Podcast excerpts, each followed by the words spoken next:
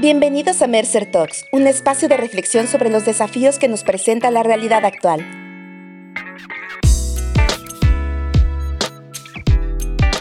Hoy tengo el honor de estar hablando con André Max presidente y CEO para Latinoamérica y México en Mercer. Bienvenido, André. Gracias, Ceci. Placer estar aquí. Bueno, qué bueno. Hoy vivimos en un mundo que es caótico, que es inesperado, es un mundo que nos sorprende día a día. Estamos saliendo de la pandemia y también nos estamos encontrando que en muchas geografías el talento está saliendo de la fuerza laboral. Así que en este contexto, Mercer produce nuevamente sus Global Talent Trends. Por suerte tenemos futuristas que nos ayudan a adelantarnos, a mirar y Ravin Jesutasan en su último libro Work Without Jobs, también plantea qué significa esto de la deconstrucción de los puestos de trabajo. Así que ya que te tengo y vos tenés una visión regional, me encantaría saber cuál es tu mirada de qué está pasando eh, en este mundo hoy. ¿Qué estás viendo?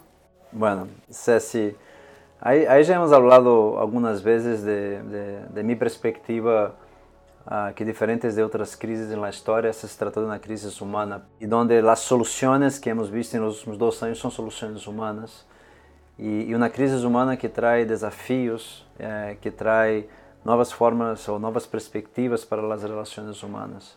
E outra vez, as soluções são, são humanas. Então, desde as soluções de medicina, vacuna, etc., tratamento, hospital, hasta tratar todo esse estresse laboral, essa saúde, esse tema da saúde mental que impactou a todos nosotros. Y, y lo que vemos conectado con, talents, con, con, Global Talent Trends, ¿no? que estamos apenas publicando, pues vemos que a través de analytics, de las de millares de ejecutivos, profesionales de recursos humanos y colaboradores, lo que vemos es que las tendencias son exactamente profundizar soluciones con relación a cómo vamos a, a, a relacionarnos con los seres humanos. Entonces, por ejemplo, habla muito de que não há como ter uma uma organização enfocada em produzir resultados se a gente não está cuidada do ponto de vista de saúde, do ponto de vista mental.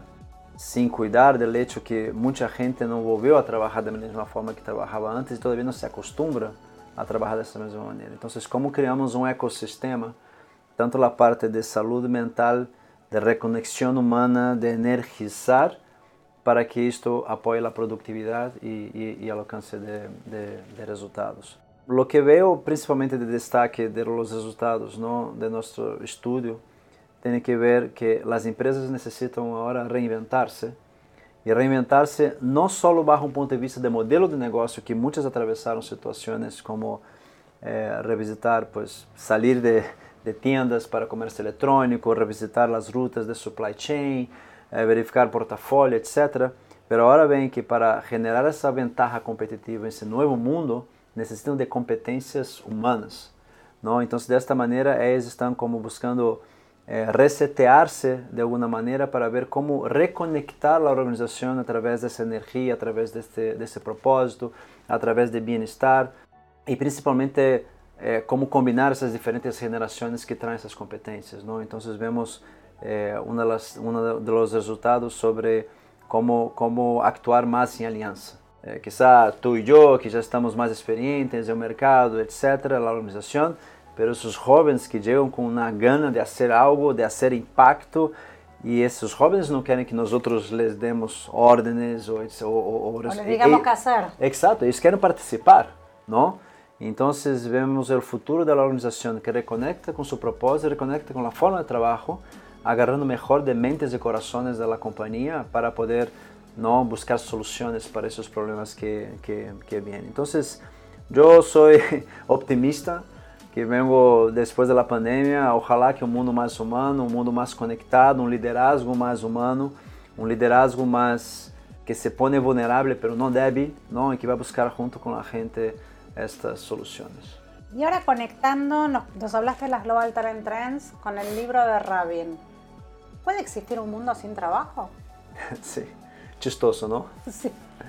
Pero eh, tal, tal, tal, vez no un mundo sin trabajo, pero un mundo sin los puestos formales de trabajo, por así decirlo, sin las estructuras tradicionales que nos acostumbramos a, a ver. Lo que, lo que Raven nos desafía viene, de hecho, desde antes ya estamos hablando de futuro trabajo. Sí. ¿no? Quiero futuro trabajo, pues van a desaparecer millones de puestos de trabajo, etc. tudo em função da automatização. Pero o que Rabin dizia desde, desde o início, desde seus livros anteriores, era não se trata de reemplazar o ser humano, se trata de potencializar o ser humano.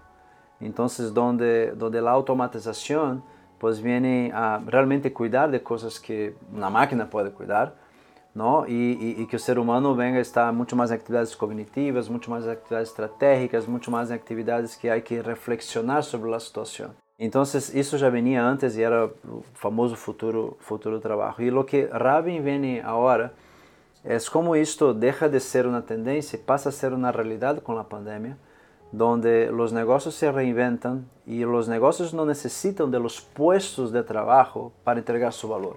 Claro. Necesitan determinadas tareas, necesitan determinadas competencias.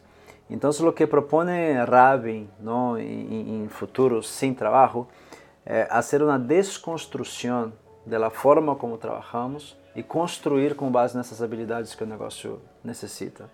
Então, ele habla hoje de, de, de, de revisitar, como primeiro passo, revisitar eh, eh, nossas tarefas, que hacemos, não?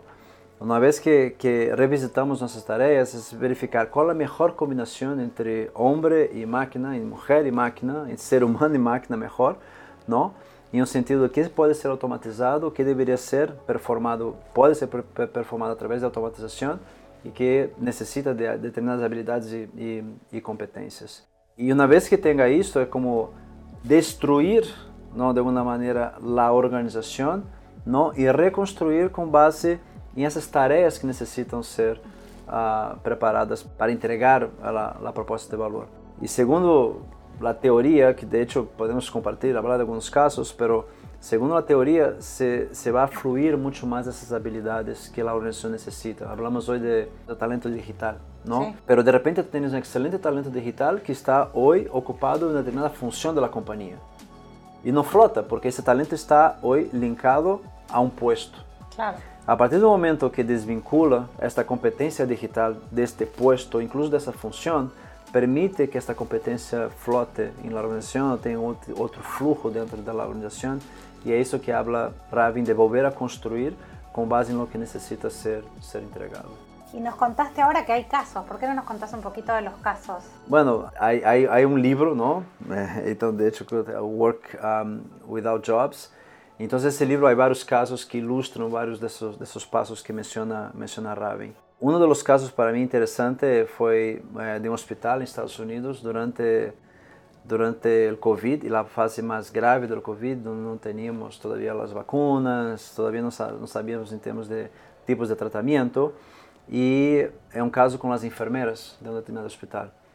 Então, ao observar que havia colas, havia uma necessidade enorme de utilização do hospital por pacientes de Covid e uma limitação de, de atenção, se viera que as enfermeiras de alguma maneira tinham uma descrição de posto de trabalho que incluía várias atividades que não eram especialidades de, enfermeiras, que viram que havia várias atividades de alguma maneira que poderiam ser desempenhadas por qualquer outra pessoa e não necessariamente pelas enfermeiras. Então, o que fazem foi desconstruir la, la, as responsabilidades que tinham na enfermeira, ver quais eram as partes que poderia, quizá, tu ou eu fazer e qual a parte que eles realmente agregavam valor a cuidar dos pacientes, etc. E ao ser isto, permitiu não só maior qualidade, não, de, de eles estarem concentradas ou eles estarem concentrados ah, eh, com, com, com a tarefa, como também maior agilidade e um número maior de pacientes, com um simples câmbio, não? e pôr outras pessoas, que muitas vezes havia incluso voluntários,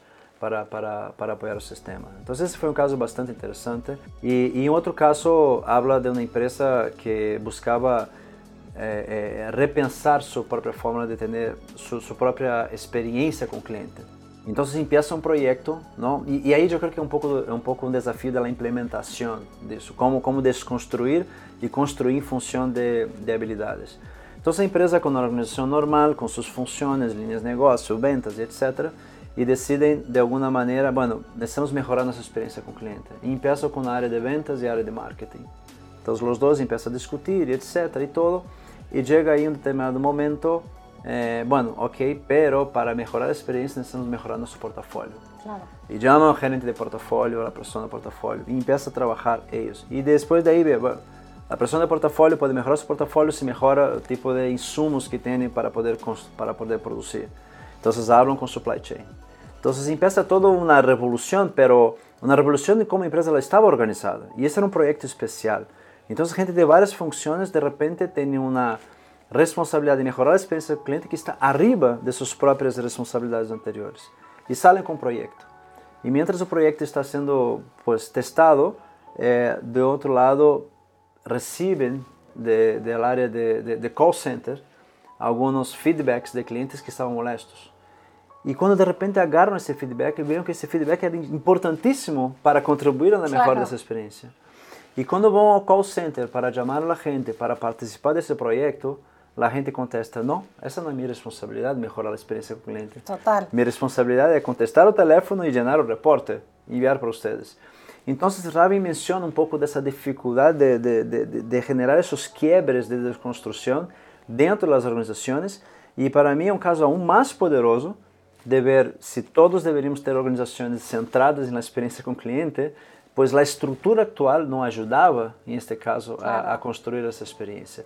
Então tiveram que desconstruir, não, incluso a estrutura organizacional, para poder de alguma, mora, alguma maneira dedicar mais tempo e recursos em este projeto que foi importante. Então eu creio que nos chama muito a ação em um sentido de repensar como hacemos as coisas, que barreiras muitas vezes temos de produção, que barreiras muitas vezes temos para crescer e ver que nós mesmos podemos generar quiebres com nossos bias e a forma de operar para melhor chegar a esses objetivos e usando as melhores habilidades que temos dentro da organização para alcançar esses objetivos.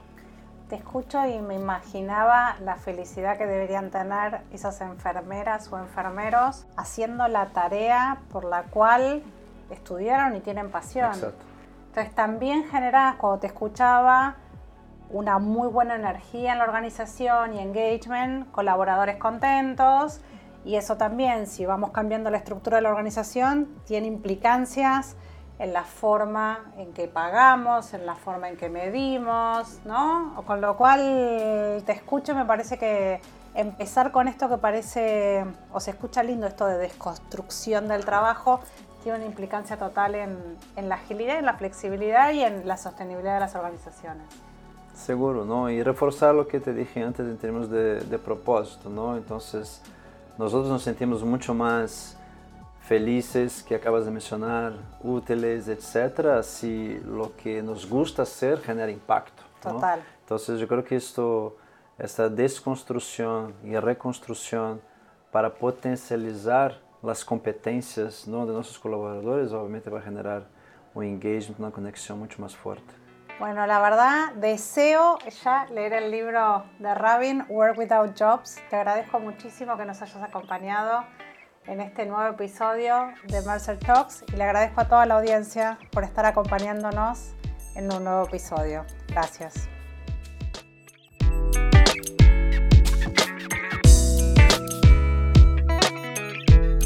Por escuchar Mercer Talks. Nuestros podcasts están disponibles en nuestra página web, Spotify, Apple Podcast y Google Podcast.